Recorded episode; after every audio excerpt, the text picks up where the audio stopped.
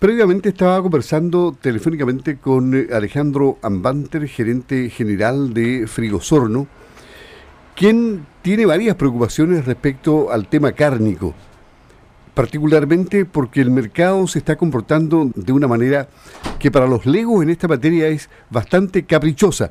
Uno come carne no uno, uno consume carne, pero no sabe el comportamiento del mercado, por qué pasan cosas. Eh, ¿Cuál es la preocupación que tiene en este momento los ganaderos? ¿Cómo está Alejandro? Muy buenos días, gusto saludarlo. Buenos días, Luis. Comentábamos que efectivamente ha sido un año típico, donde tuvimos todo un tema de pandemia, ¿no es cierto? Y donde hubo mucho recurso en el mundo que se, se lanzó eh, y mucha liquidez que definitivamente produjo una inflación en los precios, produjo un alza en los precios. Y hoy día lo que estamos viendo es el mundo al revés de lo que fue. Estamos con una contracción, ¿no es cierto?, en la liquidez, producto de alzas de tasa, se, encareció la, en general el dinero en el mundo, y eso ha hecho que de alguna forma en lo, en lo general, en lo conceptual, hoy día estemos afrontando precios menos, menos competitivos o a la baja incluso, ¿no es cierto? Y eso también impactó de alguna forma el ganado en Chile. Este invierno vimos una condición bastante extraña, donde el ganado gordo tuvo muy poco precio y se acercó mucho eh, al ganado de desposte, al novillo de desposte, que no es lo usual. Pero eh, uno pensaría que un animal gordo es más peso, es buen negocio comprarlo. Eh, y, qué pasa? ¿Qué fenómeno se produce ahí? Bueno, los animales que están saliendo gordos hoy día se compraron muy caros el año pasado, el año antepasado incluso y hoy día la diferencial de precios que se esperaba, que es, la típica diferencial de precios que uno espera en la curva de invierno, no se dio, por lo menos no se dio en, los niveles en que era necesario para generar un margen importante. Y eso de alguna forma, eh, lo, que ocurrió que fue un mal negocio definitivamente al vender estos animales, ¿no es cierto?, que no tenían, de alguna forma, no tuvieron el precio final que se necesitaba respecto al precio cuando se compró para la engorda. Eso por un lado, ¿no es cierto? Y eso de alguna forma también ha llevado, hemos tenido una primavera relativamente buena, de que mucho agricultor haya o ganadero haya retenido el ganado y lo esté atrasando para meterle más kilos baratos ahora con los pastos que hay en primavera. Pero por otro lado, eso está llevando a que estemos viendo, observando que las canales están llegando, una, una canal normalmente de 310, 320, un novillo vara, estamos viendo canales que están llegando a los 350, 370 kilos vara. Ya, eso porque de alguna forma los novillos han estado un mes, un mes y medio comiendo más, más tiempo de lo que normalmente se le habría dado con el tal de recuperar de alguna forma, ¿no es cierto?, eh, con kilos baratos recuperar el, el, margen. Y eso es absolutamente entendible y también recuperando la necesidad de recuperar el margen por el costo de los insumos, que este año los insumos estuvieron carísimos eh, y, por ahí estrechó el negocio. Yo creo que este año el negocio ganadero no ha sido un negocio bueno ni fácil para los ganaderos en general. Y hemos tenido también eh, mucha carne importada. Eh, en fin, ha sido un año distinto, atípico, pero lo que estamos viendo ahora es que estamos con canales muy pesadas, de, sobre todo el novillo que va a la vara, y lo que está ocurriendo es que el carnicero, esa vara, es demasiado cara para él en cuanto a, no precio unitario de compra por kilo, sino que el volumen que necesita de plata para comprar un novillo. Entonces, cuando un novillo condición normal, pues el carnicero tiene que pagar el neto de su vara, el 19% más la retención del 5%. Ese, al final termina pagando un 24% adicional porque ellos no son retenedores y los frigoríficos cuando le venden le tienen que retener el IVA consecuencia necesitan mayor capital de trabajo. Y ahí es cuando se empiezan a producir las diferencias y es distinto pagar por una vara de 280, de 300 kilos, que pagar por una vara de 360 kilos. Estamos hablando de varas de 60 o 80 kilos adicionales a lo que normalmente tenían, ¿no es cierto? Y donde el carnicero dice, yo prefiero una vara más chica y prefiero de repente comprar tal vez un poco caja importada, cuando hablo de caja importada me refiero a comprar animal desportado, porque ya se me hace demasiado caro comprar un novillo como volumen de plata que necesito para comprar un novillo. Entonces, hoy día hay que tener cuidado, el mercado está castigando, yo creo que esto va a traer una consecuencia y después una vez que salga este taco, lo que debería generarse nuevamente es una normalización de la situación y tal vez incluso más hacia el verano con una alza de precios. Pero hoy día lo que estamos viendo es, es, un tema que el mercado está reaccionando negativamente al peso de los novillos tan pesados. El, al carnicero no le es conveniente comprar una vara de 350, 360 kilos, porque el volumen de plata que necesita para comprar una vara es demasiado alto. No es un problema del precio unitario por kilo, es un problema del volumen de plata que necesita para una vara.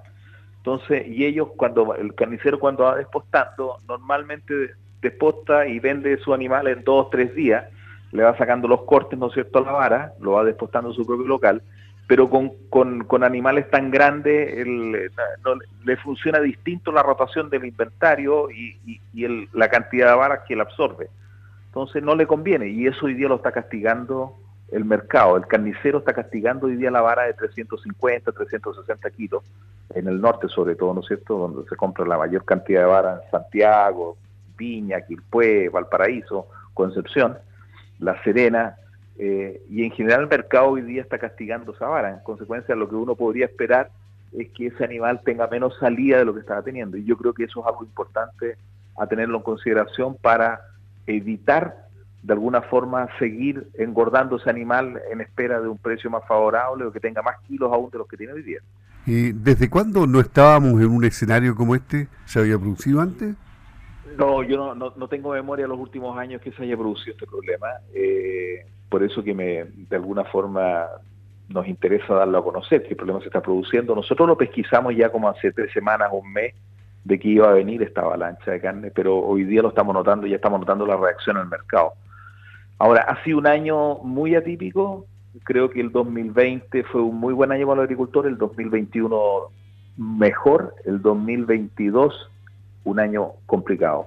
Y esperamos una normalización de alguna forma para el 2023 con el precio de compra, la reposición más normalizado, lo que debería permitir también un negocio más normal, como, como históricamente ha sido, que tiene su fluctuación estacional y donde uno gana una diferencial de precio en invierno, más los kilos que uno le mete, ¿no es cierto?, logra el margen necesario para sustentar el negocio. Y este año se dio escasamente o definitivamente en algunos casos fue negativo y la mirada a futuro en, las exportaciones. Los mercados se mantienen, ¿no? No se han perdido, están. No, el, mercado se mantiene, el mercado chino, el mercado chino sigue siendo muy importante. Tenemos un problema con el mercado chino que hoy día está también en forma atípica. El mercado chino normalmente en esta época demandaba más para las festividades de Año Nuevo de, de China, que son en febrero normalmente, fines de enero, febrero donde todo China sale una semana de vacaciones y se consume mucha carne, pero con los cierres que hemos tenido, por un lado de COVID, con los problemas que hay de COVID, hoy día la logística en China está muy difícil. En consecuencia, por un lado tenemos eso y no hay mucho incentivo a comprar más, y por otro lado hemos tenido que Brasil los últimos tres meses, ¿no es cierto?, hasta, hasta octubre, tiene récord de exportaciones a China histórico. O sea, Brasil se abrió y, vendió a unos niveles nunca antes vistos, lo que definitivamente generó una caída en la demanda y en, el, en consecuencia en el precio que normalmente uno podría haber esperado en esta época. Entonces tuvimos un muy buen precio en la época invernal, que estuvo dado por un dólar alto, en algún momento tuvimos un dólar a más, a más de mil pesos chilenos el dólar, y muy buenos precios en dólares en, eh, en China, que llevaron el precio de la vaca a unos niveles que tampoco conocíamos. Ya hoy día en invierno la vaca se vendió a niveles de lo que valía un novillo de desposte, prácticamente, y más en algunas ocasiones, ¿no es cierto?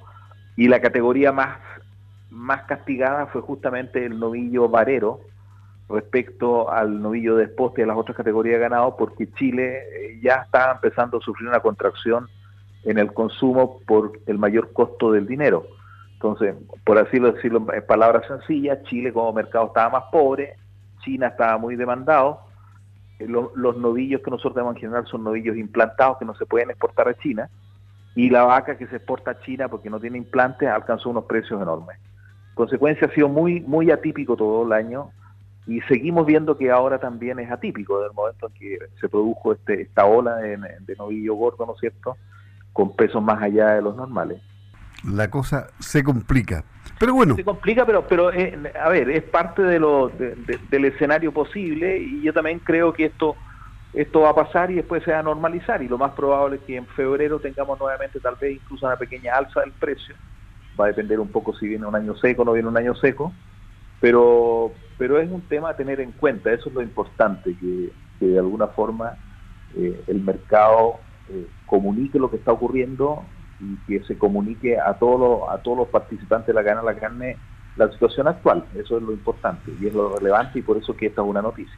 Alejandro Anbanter, gerente general de Frigo Sorno, conversando con Radio Sago respecto a este tema que interesa al, al mercado de la carne, a los ganaderos.